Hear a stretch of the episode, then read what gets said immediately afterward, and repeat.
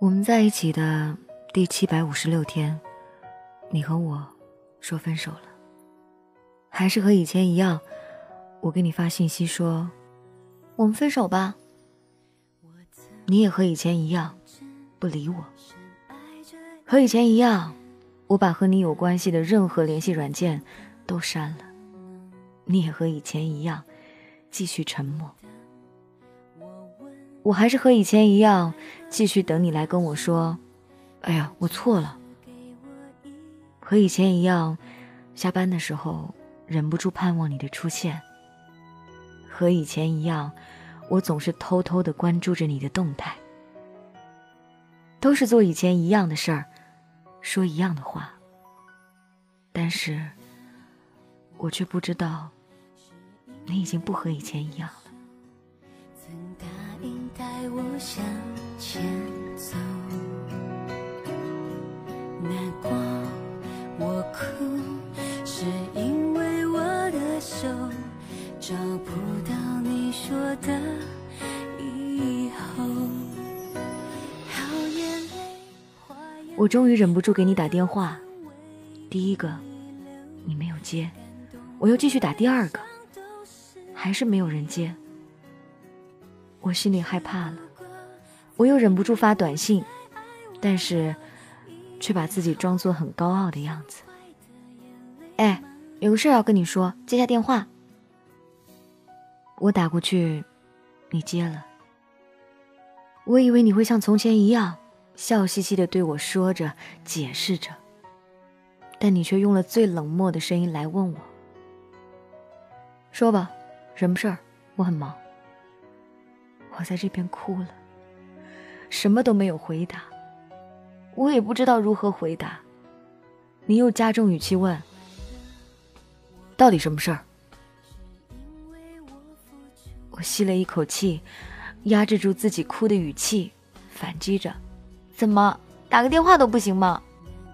你沉默了，什么都不愿意和我说。我感觉电话都快结冰了一样。这是你吗。这还是以前那个总是对我很迁就的你吗？我在心底问自己。一时间，我们都没有说话，就静静的听着对方的呼吸声。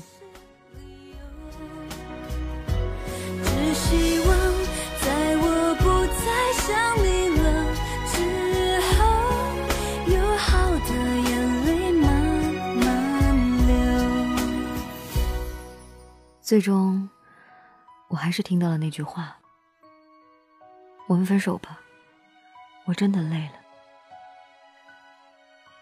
你很果断的挂了电话，我愣了。不应该是这样的呀。我想再打过去，我想和他说对不起。我想和他说我错了，好多好多的我想，但最终。还是没有鼓起勇气，自己就傻呆呆的坐在沙发上，眼泪就这么无声的流着。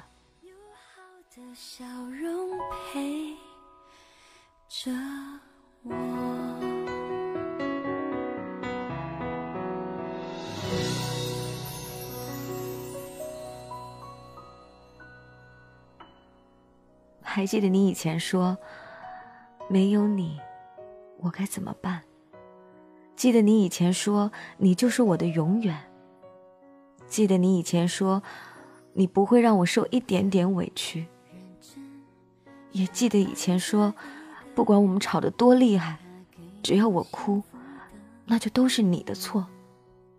这些都是以前，具体多久的以前，我也忘了，时间忘了，话没有忘，事情也没有忘啊。以前我的闺蜜总说，你这样的怪脾气都是她给惯的。我听了之后就对你说了，你笑着说：“我愿意啊，就是要把你宠坏了，然后就找不到除了我以外对你更好的人了。所以啊，肯定是我上辈子做了太多伤害你的事儿，这辈子让我来还债。当时我很幸福。笑嘻嘻的靠在你身上，像个无骨人一样。然后总是忍不住拿起你的手咬你一口，看你疼的叫了一声，我就笑得更开心了，舔着脸把自己的手拿到你嘴边说：“那你咬我吧，别说我总是欺负你。”但你每次总是拿着我的手，亲一下就握着，看着我说：“舍不得。”每次都是这样，每次我都知道你会这样，因为我知道你不会离开我。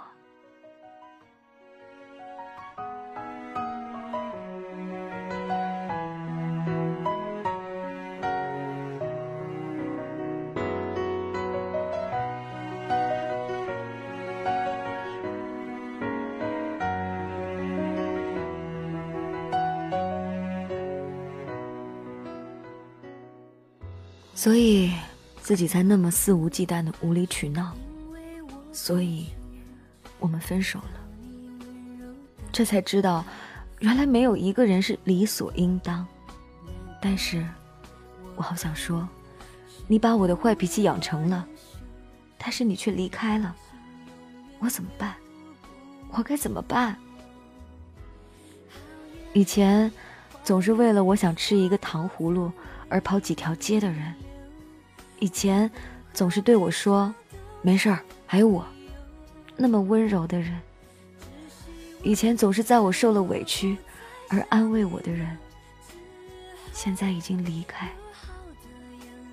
现在的我，用着你以前用过的密码，听着你以前最爱的歌，看着你以前走过的街，然后想着你。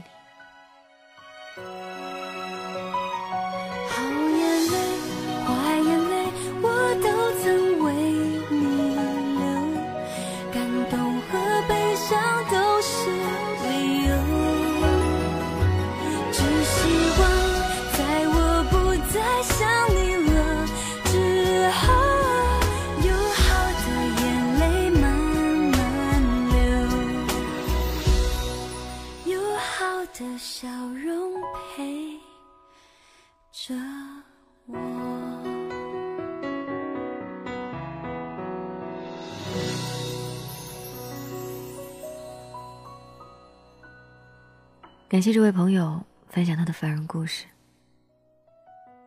没有一个人理解对方是理所应当，因为我们都付出了爱啊。爱着爱着，当我觉得累了，我可能转身就离开了。有一段恋情的时候，朋友问我：“你为什么会跟他在一块儿？”我觉得他跟你完全是两条道路上的人啊。我说：“可是我真的觉得。”他是一个很诚恳的人，起码他跟我说的都是实在话，而且有的时候我跟他在一起的时候，我并不是那么好脾气的我，可是他都愿意包容我，他对我超有耐心的。